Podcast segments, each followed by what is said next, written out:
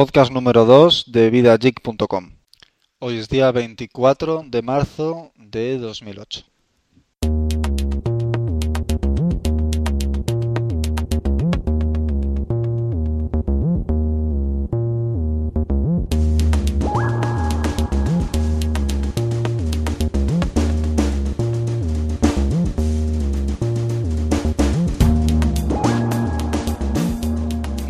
Lo primero pedir un poco de disculpas por el tiempo que hemos tardado en grabar este podcast, aunque como tampoco tenemos muchos oyentes ahora mismo, no creo que nadie se vaya a echar las manos a la cabeza. Pero bueno, eh, buenos días Jaime, y hoy le vamos a dar los buenos días también a, a, un, a un amigo nuestro que, bueno, pues que hoy va a hablar con nosotros un poquito. Buenos días Paco. Buenos días, encantado de conoceros a todos. Muy bien, pues hoy, bueno, no le he dado la palabra a Jaime, le he dado los buenos días, pero no le he dejado hablar. Eh, buenos días Jaime, cuéntanos un poco de qué vamos a hablar hoy. Hola, buenos días Antonio. Me has dejado ahí con la palabra cortada. Pero sí, bueno. te he dejado con la palabra en la boca, perdona. A ver, eh, hoy vamos a hablar eh, de tres cosas eh, principalmente, ¿vale? Después a lo mejor le vayan surgiendo otras, pues ya veremos. En primer lugar, vamos a ver si comentamos un poco el tema de una SDK que, que parece que va a sacar Apple para programar aplicaciones en los iPhone y en los iPod Touch. Y eh, desde cuándo la van a sacar, qué nos va a permitir y un poco lo que, lo que hemos podido investigar. Por otra parte, vamos a hablar de eBay y de segunda mano y bueno, todo este mercado de compra-venta que hay ya bastante, que se usa desde hace bastante tiempo, ¿no? Y qué experiencia hemos tenido, buenas, malas, esas cosas. Y por último, un hobby que tenemos los tres que estamos hoy aquí juntos eh, es la, radioafición, ¿no? emisión por emisoras y, hablar y unas cuantas cosas que vamos a comentar de del pasado, de cómo lo vemos que está ahora y hacia dónde creemos que va en el futuro. Y esa es un poco la agenda de hoy. Muy bien. Bueno, pues si te parece, vamos a empezar hablando de Apple. Como bien has comentado, del nuevo SDK que ha sacado, en realidad ha salido ya para el iPhone y para el iPod Touch. Eh, bueno, la verdad es que nosotros, bueno, Jaime todavía no, estamos intentando convencer que se pase al otro lado, pero todavía no lo hemos conseguido. Pero bueno, Paco y yo somos bastante nuevos en el mundo Apple. Eh, hace un tiempo, pues eh, bueno, Paco se me adelantó y se compró un iPhone. Yo todavía no he dado ese paso. Yo me he quedado en el iPod Touch. Y posteriormente nos compramos un, iMac hace poco tiempo, hace un par de meses. Y bueno, eh, Apple hace poco ha presentado el nuevo SDK que ha sacado para el iPhone, que lo que va a hacer es liberar a todo el mundo para que pueda hacer aplicaciones o juegos o lo que quiera para este dispositivo, ¿no? para estos dispositivos. Eh, eso abre un, un, mundo nuevo en el iPhone, porque claro, hasta ahora el iPhone solo funcionaba con aplicaciones que hacía Apple o con las aplicaciones que ya estaban preinstaladas en el teléfono pero en el futuro pues eh, ya vendrá con una serie de aplicaciones que todo el mundo podrá descargarse, comprar, etcétera. Eh, no sé si habéis oído hablar del, del SDK, os lo cuento yo un poco cómo ha funcionado, bueno, cómo, cómo se ha presentado en el mundo. Jaime, ¿tú has leído algo? Yo no, vi que por noticias de, páginas eh, que estaban en breve que iban a sacarlo a la luz y tal, pero no, no, no, sé ni las posibilidades que permite, si van se va a poder hacer aplicaciones tan integradas en el sistema como las que ya trae eh, hechas por la propia Apple o cómo va un poco, eso no lo desconozco totalmente. Bueno, eh, realmente han abierto el, el, teléfono por completo, o sea, a pesar de que hay algunos desarrolladores ahora mismo que están comentando que tiene ciertas limitaciones, pero parece que son bastante pocas o que se pueden saltar de alguna otra manera. Si se ha abierto alguna carta ya incluso a Apple pidiendo que no tenga estas limitaciones, entre comillas, porque bueno, algunas de las limitaciones, por ejemplo, son que no se puede utilizar la conexión Edge, es decir, la conexión GPRS como conocemos aquí en España, para, por ejemplo, hacer aplicaciones pues de tipo bot sobre IP. O sea, por ejemplo, no se podría hacer un Skype eh, que utilizara la tecnología GPRS, bueno, solamente a través de Wi-Fi. Entonces, claro, eso hace que, pues bueno, que tengas que tener una conexión wireless en, en todo momento para poder utilizar una aplicación de este tipo. Evidentemente tiene su lógica y es que si pudiéramos utilizar GPRS para usar ese tipo de aplicaciones, pues el mercado de telefonía pues desaparecería un poquito en el iPhone, ¿no? Esa es una de las limitaciones que se les ha encontrado.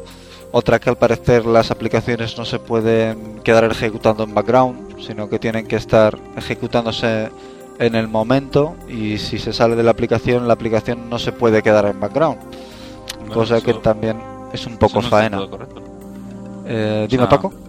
Eso no está todo correcto. O sea, se supone que hay aplicaciones que corren en correlativamente. En Sí. caso, por ejemplo, tú tienes el juego abierto, un ajedrez, y estás viendo una página web, o tienes abierto un installer para, para demás cosas, digamos que se queda ahí, ¿no? Pendiente, no, no se cierra del todo.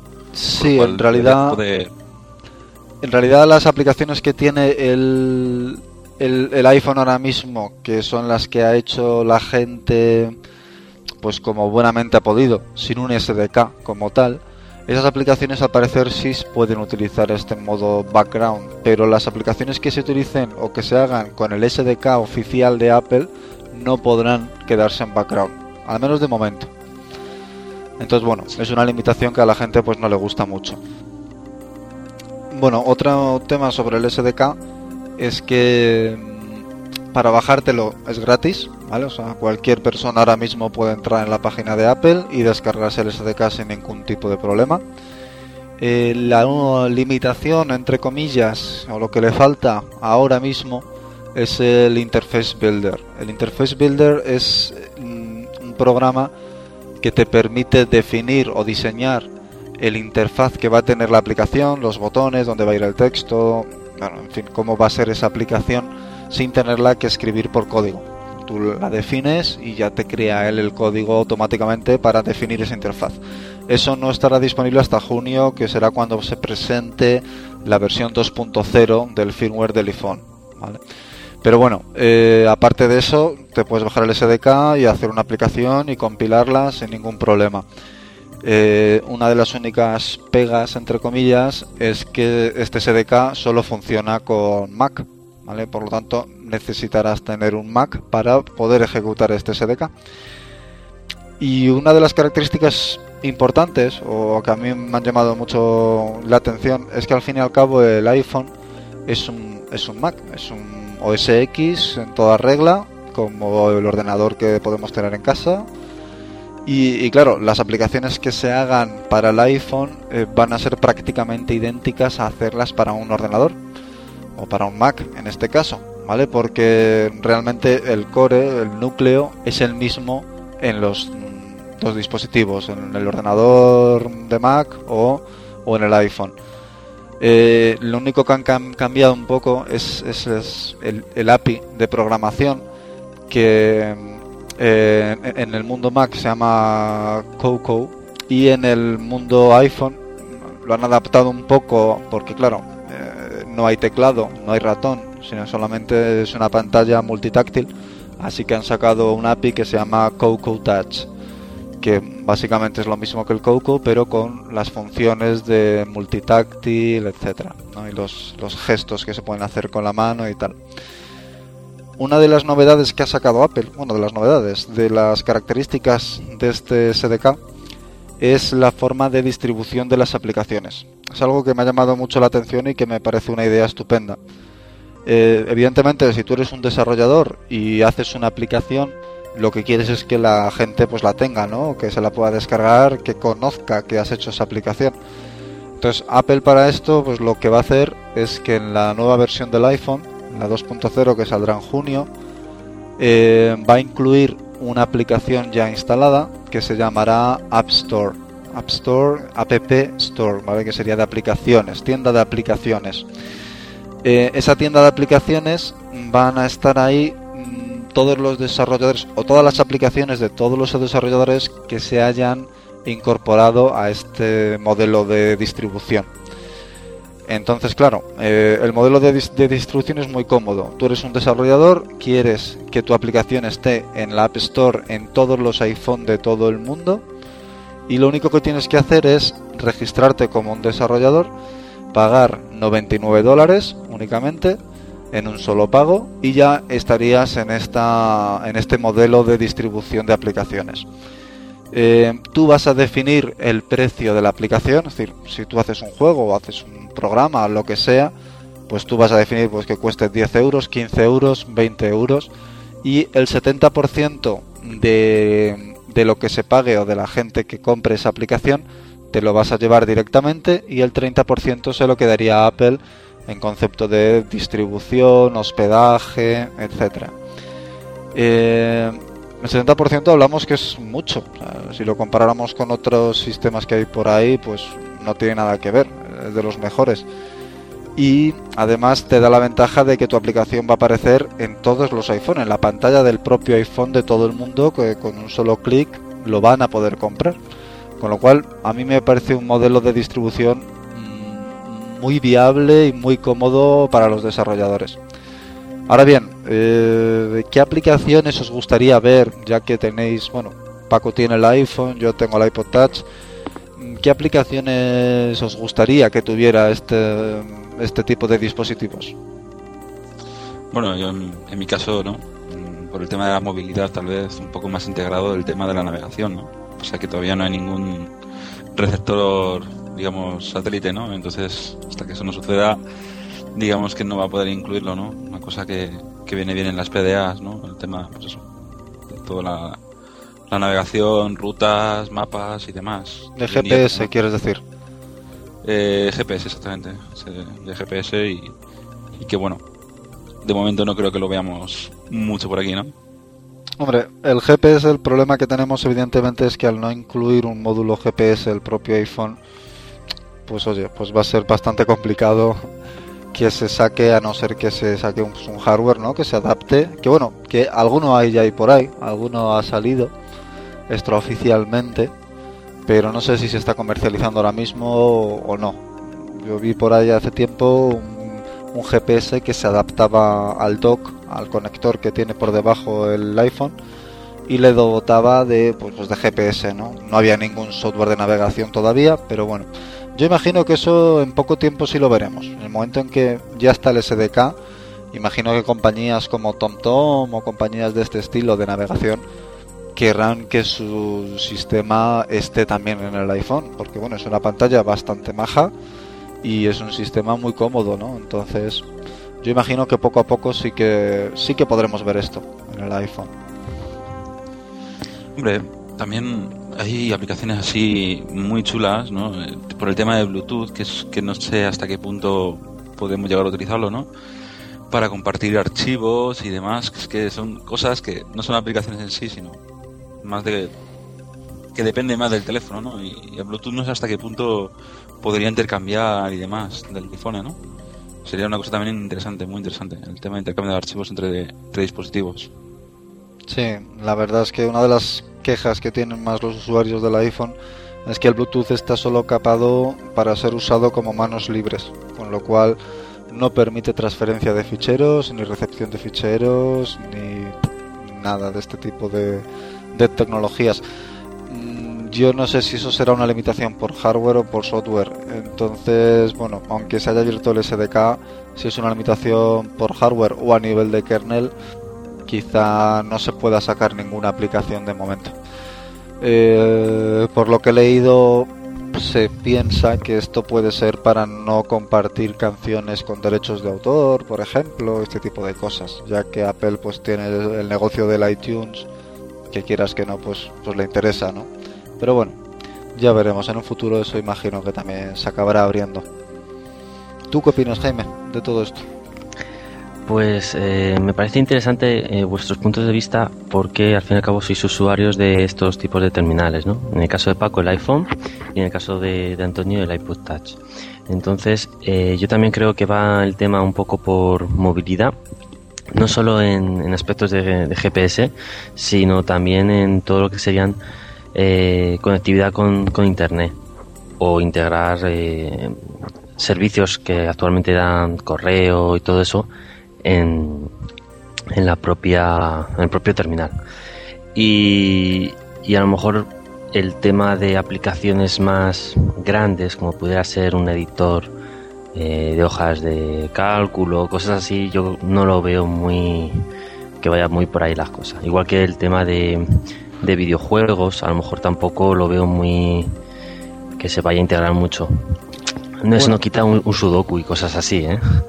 Bueno, yo ahí estoy en desacuerdo contigo, eh, por varias razones. Para empezar, el tema del pequeño Office, como sería el Pocket Office del, de, que tenemos, por ejemplo, en las PDAs basadas en Windows, eh, eso en un futuro, bueno, yo creo que es incómodo, quizá para el interfaz de entrada que tenga el iPhone, ¿vale? O sea, para editar o crear, ¿vale? No creo que sea muy lógico crear una hoja de cálculo, por ejemplo, en el iPhone, me parecería absurdo.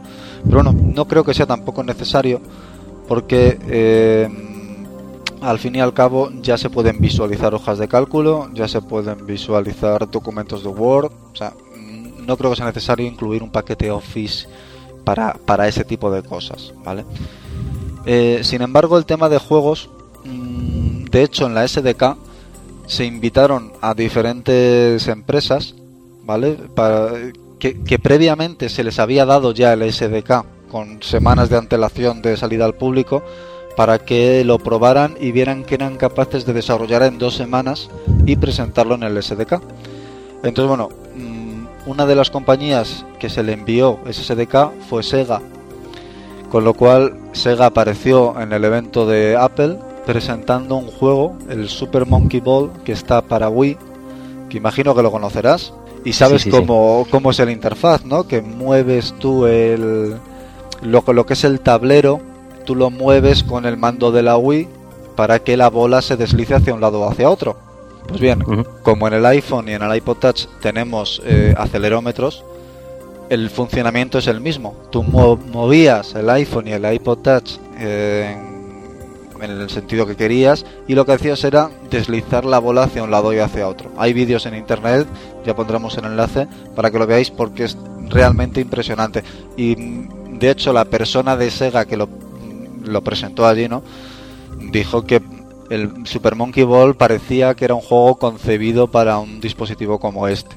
Entonces, bueno, yo creo que en un futuro no cercano va a empezar a haber juegos y va incluso a competir con consolas como podría ser la Game Boy o la PSP.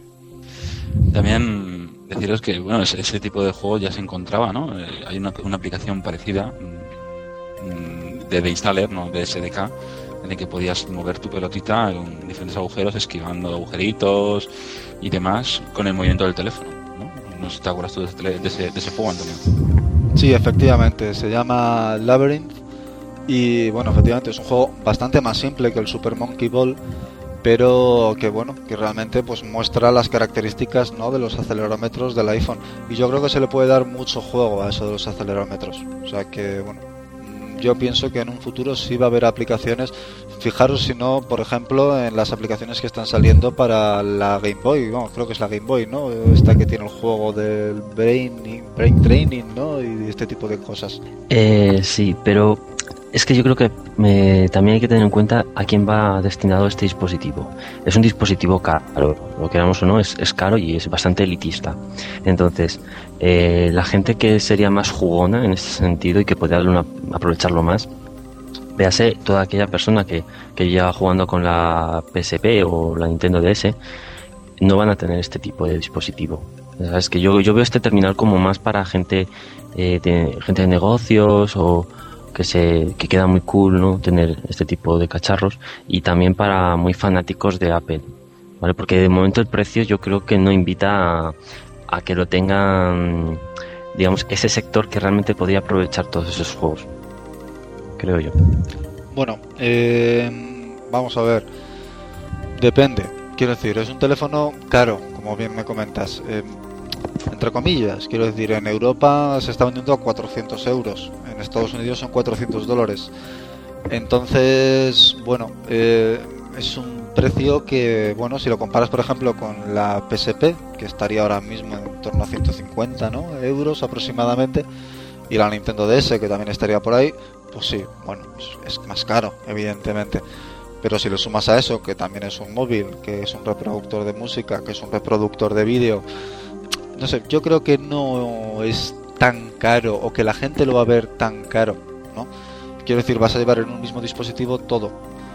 Eh, entonces, bueno, eh, yo no lo veo tan excesivo. Y aparte también se ha sacado una serie de, aplicaciones o modificaciones en el iPhone para que puedan ser utilizadas a nivel empresarial. Por ejemplo, una de las más demandadas eh, era Push Mail, es decir, que, que sean como las BlackBerry, ¿no? Que en las BlackBerry el momento en que recibes el correo eh, aparece en tu BlackBerry. Entonces eso ya se va a integrar en la versión 2.0 también del, del, propio iPhone. ¿no? Eh, va a tener Active Sync, que es una sincronización con Exchange, para que en el momento en que recibas algo, eh, un correo electrónico nuevo, una nueva entrada en la agenda, una nueva entrada en contactos, automáticamente esté también en tu iPhone.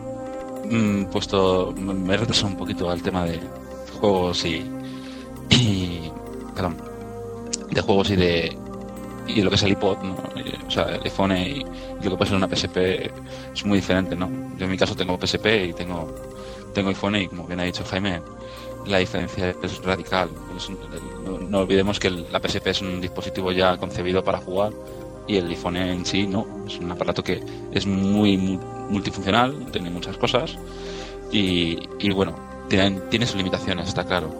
Pero a la hora de profesional e incluso personal no hay mucha diferencia. Es, un dispositivo que, que se puede se puede usar perfectamente para todo. Como bien dice Antonio, puede reproducir vídeos, puede escuchar música, en vez de llevar, digamos, el teléfono y un, y un iPod que está muy muy muy dado a ello hoy en día, ¿no? Que todo el mundo lleva su aparatito de MP3 en el tren o en el autobús, pues lo llevarías, digamos, todo en uno. Entonces te quitas de llevar también eh, ese dispositivo que lo llevarías incorporado directamente en el, en el iPhone, ¿no? En este caso, o en, o en los que tengan iPod Touch, pues iPod Touch.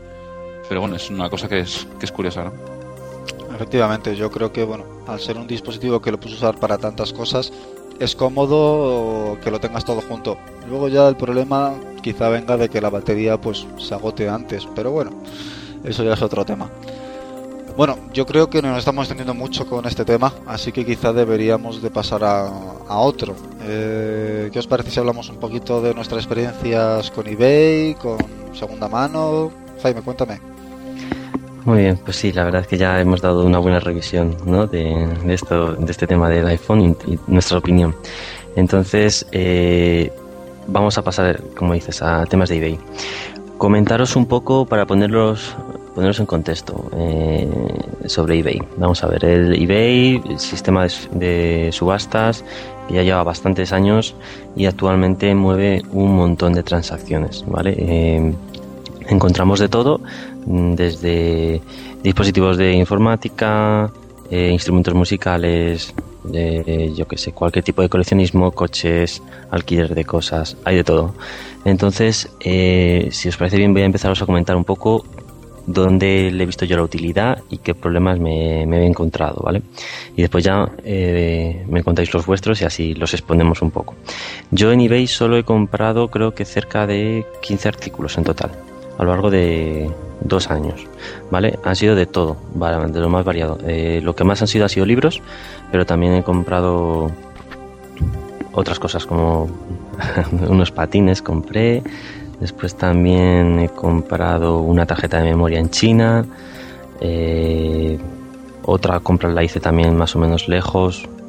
Y en general todas las compras eh, las pagué con PayPal y todas me llegaron perfectamente. O sea que de momento yo el, porcentaje de, de éxito ha sido del 100% en los productos y los precios eh, también han sido más baratos de lo que podía haberlo encontrado en tienda, ¿vale? Y de esos productos algunos eran de segunda mano, pero otros eran de, primera mano con factura y todo, ¿vale? O sea que en principio estoy contento con, con lo que he encontrado en eBay.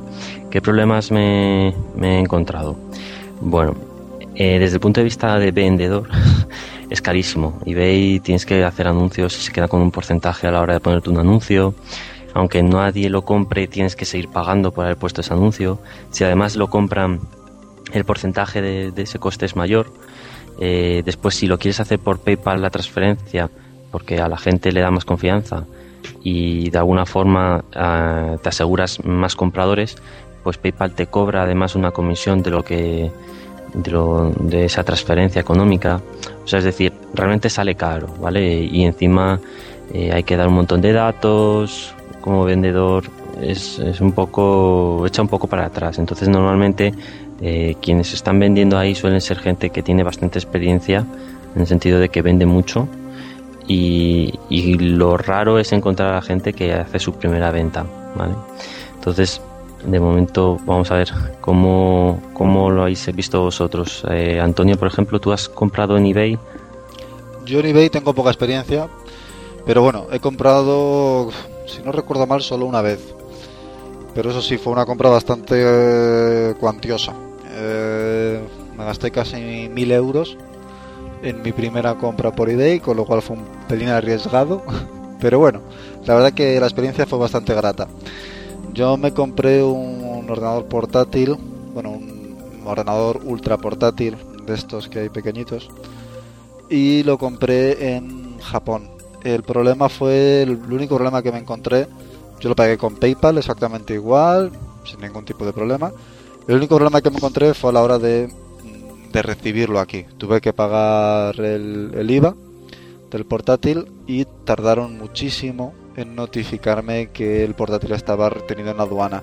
De hecho, no llegaron a notificarme, tuve yo que acercarme por aduana a preguntar porque ni siquiera llegaron a notificarme. Vamos, imagino que si hubiera esperado más tiempo, pues me habría llegado, ¿no? Pero bueno, ya me acerqué yo a aduanas y lo, y lo pregunté allí.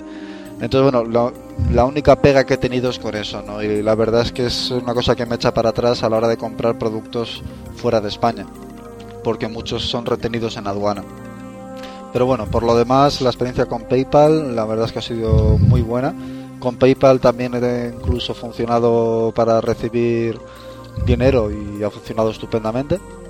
Y bueno, en general, la verdad que sí me ha gustado, aunque he comprado, ya te digo, muy, muy poquito.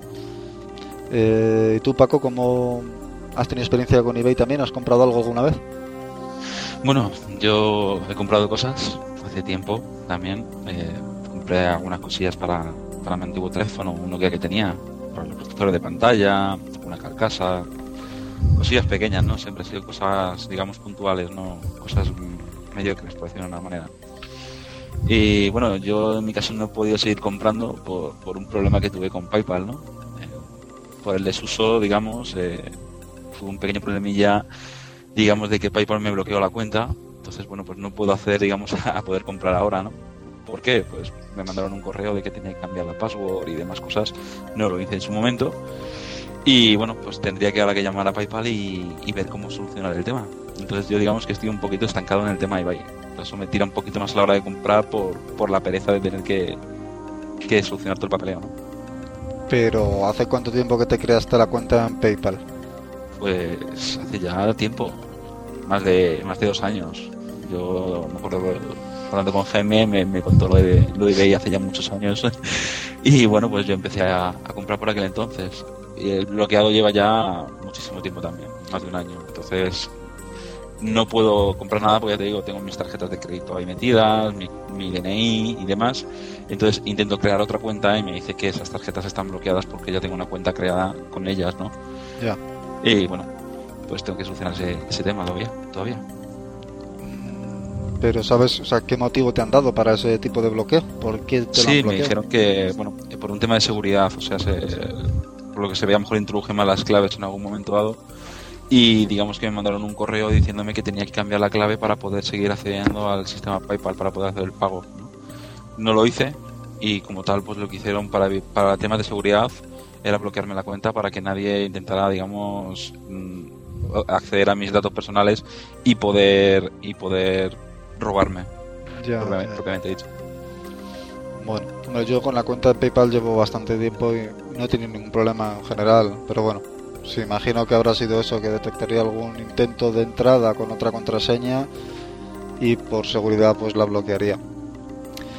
Sí, eh, bueno, realmente es curioso, ¿no? Que tenga, hablemos de, eBay y hablar de eBay es hablar también de PayPal, ¿no? Es eh, hablar que es de la misma compañía, ¿no? eBay, eBay compró PayPal, ¿no? O algo así. Y, realmente es una simbiosis tremenda porque eh, ¿qué es lo que aporta a un, un comprador? Una seguridad brutal. Voy a contaros una experiencia de, un familiar que, compró en, en eBay un, móvil le, le, costó 80 euros o algo así, ¿no? Entonces el, el, el, vendedor eh, le, se supone que envió el producto y él como comprador que había pagado por PayPal nunca lo recibió. ¿Qué, ocurrió? Pues abrió una un, un, sistema que hay para que tiene eBay para cuando no recibes los productos o cuando hay problemas en la transacción eh, entonces eh, PayPal se puso en contacto con las dos personas y al parecer la otra persona dijo que había tenido problemas para enviarlo y tal. Total, que no pudo, no pudo defender su posición de que lo había enviado el producto.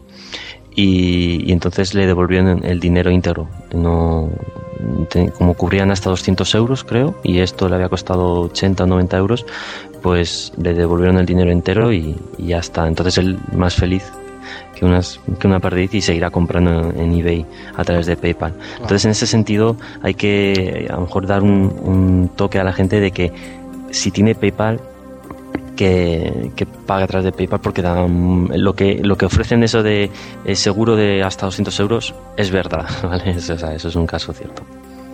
Comenta, Bueno es saberlo porque bueno, siempre es una de las cosas que te echa un poco para atrás, ¿no? A la hora de comprar, que dices, se queda con el dinero y y yo no recibo nada, ¿no? Porque bueno, la gente muchas veces está muy no le gusta comprar por internet por eso, ¿no? Tiene mucho recelo a eso. Pero bueno, esperemos que, oye, que eso funcione así y que siempre funcione así y que no tengamos esos problemas. Yo ya te digo, en general no he tenido ningún problema con PayPal ni, con eBay, o sea que a excepción del problema que ha tenido Paco, que posiblemente haya sido por algún otro pues eso, tema de seguridad, etcétera, pues bueno, en general parece que estamos todos bastante contentos con ellos.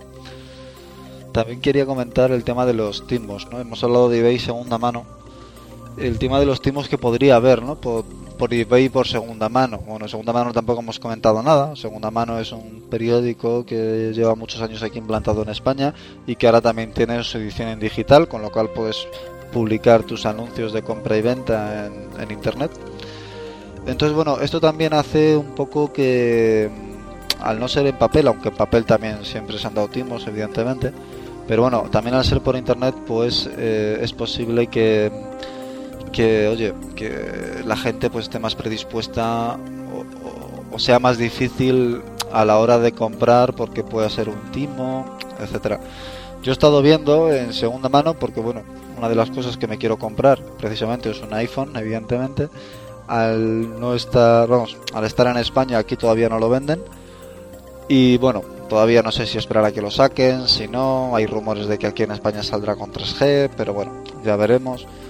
Entonces, bueno, pues he estado mirando en segunda mano y me he encontrado con una cantidad ingente de anuncios de venta de iPhone, ¿vale? Incluso algunos vendiendo el iPhone más barato de lo que realmente cuesta en Estados Unidos, en Estados Unidos, perdón. Por lo cual me ha llamado mucho la atención y he dicho, vamos a mandar un mail a ver quién está aquí detrás, porque no, no me cuadra, ¿no? Entonces, bueno, viendo el correo electrónico me, me contestaron, me ha contestado una persona que me dice que es de Milán y que, bueno, que me vende tres iPhone a 600 euros, con lo cual eso es el precio del iPhone a 200 euros cada uno. Eh, en Estados Unidos cuesta 400 dólares, que al cambio está ahora mismo en torno a 260 euros. Con lo cual el precio es barato, demasiado barato para ser iPhone o para ser iPhone nuevo, no sé, extraño, ¿no? Entonces, investigando un poquito el correo electrónico, mm, lo que he podido averiguar es que me lo mandaba, o por lo menos la IP de origen, es decir, el ordenador en el que estaba conectado para enviar ese envío, para enviar ese correo, eh, no estaba en Italia, sino que pertenecía a un, a un ISP rumano de acceso a Internet a través del móvil. Con lo cual, esa persona que me mandado ese correo me lo ha mandado conectado a internet a través de un móvil en Rumanía. O por lo menos aparentemente. Pero bueno, él sigue, me, sigue comentándome que es de Italia, me ha dado incluso una dirección y que para hacer el pago se utiliza una compañía intermediaria. Él me ha dado una que se llama trusty.org, eh, que son al parecer pues compañías intermediarias que hasta que no se verifica, vamos, tú le haces el pago a esta compañía intermediaria y esta compañía hasta que no verifica que tú has recibido eh, la mercancía no hace el pago al vendedor con lo cual da un poco de confianza a los dos, ¿no? Pero bueno, mm, no sé muy bien por dónde puede ir el timo o cómo puede ser el timo, con lo cual estoy dándole un poquito de cuerda ahora mismo a esta persona para ver por dónde sale, ¿no? Eh, ¿Tú, Paco, tienes algún tipo de experiencia con este tipo de historias? No, no, yo lo único comentar el tema este que estás hablando, ¿no? Así como, como tema curioso, ¿te has fijado que la empresa esta intermediaria de pago también viene de Rumanía y dice que está alojada en Londres alguna cosa esta o, simplemente no para ver cómo cómo Trust y parece que es de verdad por lo menos la página web que me ha dado el hombre este de trusty.org yo no la conocía aparentemente parece que es de verdad lleva registrado el dominio desde el año 97 96 o sea, no sé tiene buena pinta aparentemente no he hecho demasiadas búsquedas en Google, pero las que he hecho sí la gente pues dice que oye que no ha tenido problemas y tal. Con lo cual por eso me escama más aún el, tema del timo, ¿no? Porque me da la sensación de que es un timo en toda regla. Porque bueno, por un lado que cueste menos eh, el iPhone de lo que en realidad cuesta y el hecho de que el email me lo ha enviado desde una IP que no pertenece a Italia, pues esas dos cosas ya me mosquean. Entonces bueno, le estoy dando un poquito de cuerda para ver si realmente este tío se pone en contacto con TrustE, si no, si realmente es TrustE o lo que está intentando es hacer una suplantación de identidad en TrustE y haciéndome creer que, es esta empresa la que se pone en contacto conmigo y en realidad es otra. En fin, vamos a ver por dónde sale, pero bueno, ya os contaremos en el próximo podcast cómo ha acabado todo esto. Pero bueno, que hay que tener cuidado, quizá en eBay algo menos, pero sí en empresas como segunda mano que lo único que le hacen es publicar el anuncio y punto, y tú eres el que ya te pones de acuerdo con el vendedor, pues de este tipo de timos, ¿no? Que siempre pueden, pues oye, hacer que, que tú mandes el dinero y no recibir nada a cambio. Entonces, bueno, hay que tener cuidado con estas cosas, no dar dinero por adelantado si no estás realmente seguro de a quién se lo estás dando o si lo está dando una compañía que por lo menos pues tiene una empresa por detrás que, que sepas que te puede respaldar, ¿no? Y que puedes acudir al, de alguna manera a algún lugar y decir, oye, que te he dado el dinero este, ¿qué ha pasado con él? Porque bueno, directamente hacerlo con una persona sí lo veo bastante arriesgado. Entonces, bueno, no sé si queréis comentar algo más sobre esto, Jaime o Paco. Sí, eh, bueno, una experiencia también, otra experiencia. Que por cierto, el hombre ese hay que darle también un voto de confianza. A lo mejor es un de Milán realmente y estaba de viaje por Rumanía, ¿no? O sea, nunca se sabe. Nunca se sabe. eh, comentar que a lo mejor eBay eh, no se le ve, pero permitiría hacer eh, no solo, a, a ver cómo lo comento. No es solo una tienda donde podamos comprar cosas, sino que a lo mejor también nos permite encontrar un mercado en el que podamos ganar dinero, un mercado en el que la especulación sería ahí perfecto. Y es en el caso de temas de sellos y colecciones de monedas. Y en el caso de sellos, más particularmente, eh, comentaros una cosa que ocurrió. Eh, hace como dos meses o así, conozco una persona que está muy metida en temas de, sellos y a partir de a través de eBay quiere eh, vender un poco su colección y, un poco darle una rentabilidad a toda su inversión, ¿no? Esta persona no tiene muchos conocimientos de informática y entonces le he ido guiando un poco eh, pues qué es eBay, qué, cómo funciona PayPal, cómo tiene que hacer las transacciones, cómo debe intentar hacer las ventas, pues como un poco ver toda la letra pequeña, el tema legal y hubo un caso en el que él, ve mucho el catálogo y para que os hagáis una idea hay como 3.000 artículos en, en la sección de sellos, o sea, es bestial lo grande que es. Y algunos artículos pues no no van con foto, solo van con una descripción y tal. Entonces él encontró un sello que dijo, mm, este vale bastante más de lo que pone este pavo aquí, ¿no? Y lo compró por algo así como 9 euros. Entonces a la semana puso el, mismo sello una vez que él ya lo recibió, ¿eh?